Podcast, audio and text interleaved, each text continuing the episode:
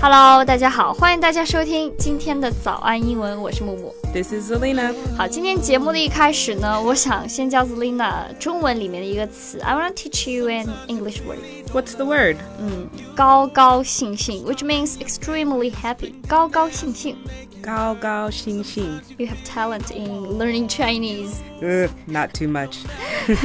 就是这种 A A B B 型的叠词啊，其实在英文当中也有不少，just like walkie talkie 对讲机，Do you know that one? I know walkie talkie. And do can you share another one? Mm, I know one. It's lovey dovey.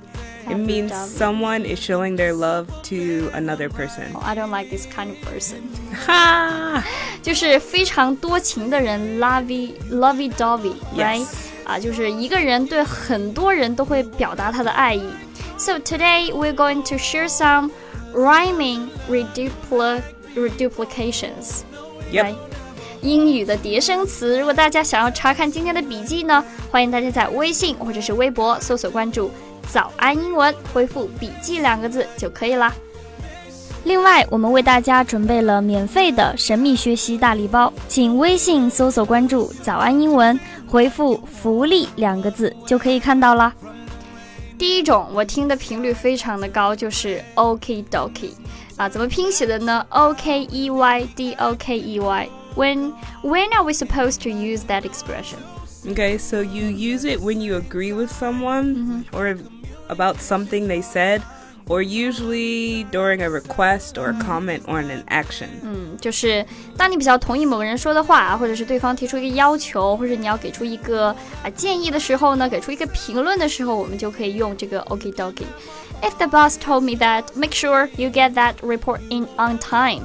如果我们平常生活工作当中，老板交代一个任务，说你一定要确保完成报告，Will it be appropriate if we use that expression to response? I mean, you could use it if you're close to your boss. You're like, okie dokie, I'm on it. But if uh, ours our boss is very strict with us. Maybe just say yes, sir.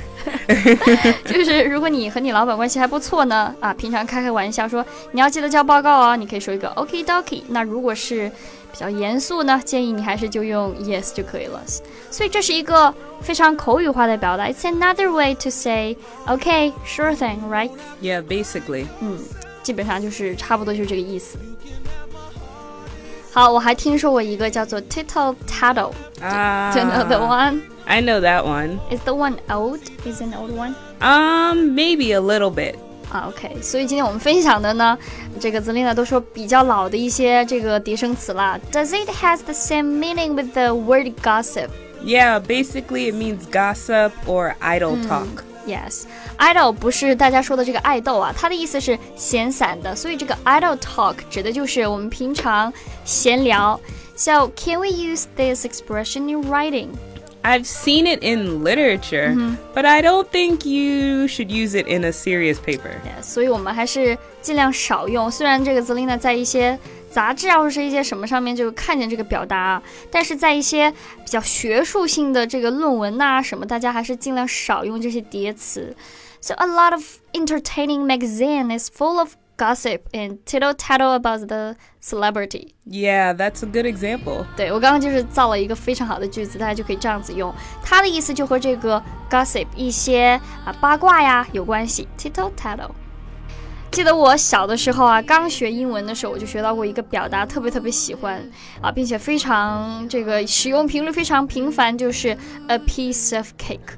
That means that something's pretty easy. That's right，就是说某件事情特别特别简单。I've learned another one recently, which is easy peasy. Would you use the one in your daily conversation? I've used it a time or two, Just just a time or two. just a few times. I like a piece of cake better. 原来这个没想到 Zelina 说啊，就是用这个同样也是表示事情非常的简单，就是这个 easy peasy。但是呢，他们会更加的喜欢用呃 a piece of cake。So it means very simple, right? Yep, very simple or ridiculously easy. 嗯，对，就是简单到不行，非常简单。这个时候呢，I should make a sentence 啊，to make you understand this phrase better，造个句子让大家更好的理解。For example, my friend think putting on makeup is easy peasy. Yeah, you could use that word or piece of cake. Both are okay. 嗯，两种都是可以用的。 All right, so I've got one for you. Do you know mumbo jumbo? Mumbo jumbo sounds interesting. What does it mean? I don't think mumbo jumbo are two English words. It's not really English. It means confusing or nonsense language. Okay, but that expression sounds very catchy. Mumbo jumbo, mumbo jumbo.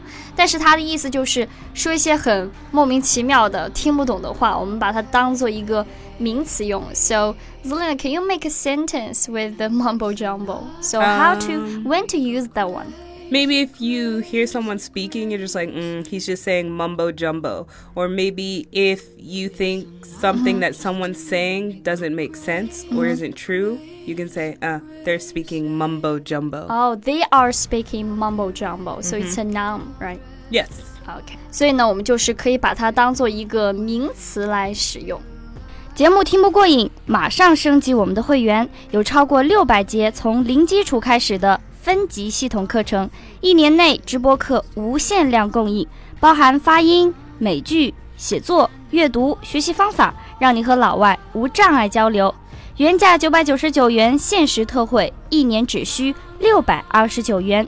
了解以及购买课程，请微信搜索关注“早安英文”，回复“会员”两个字就可以了。今天呢，我们聊了聊英语中的一些叠词，大家可以在我们的日常用语当中把它用起来了。Yep. You can use it every day or you can find some new ones. Yes, that's right。那这期节目呢，我们就到这里了。我是木木，This is Alina. 我们下期见啦，拜拜。Bye.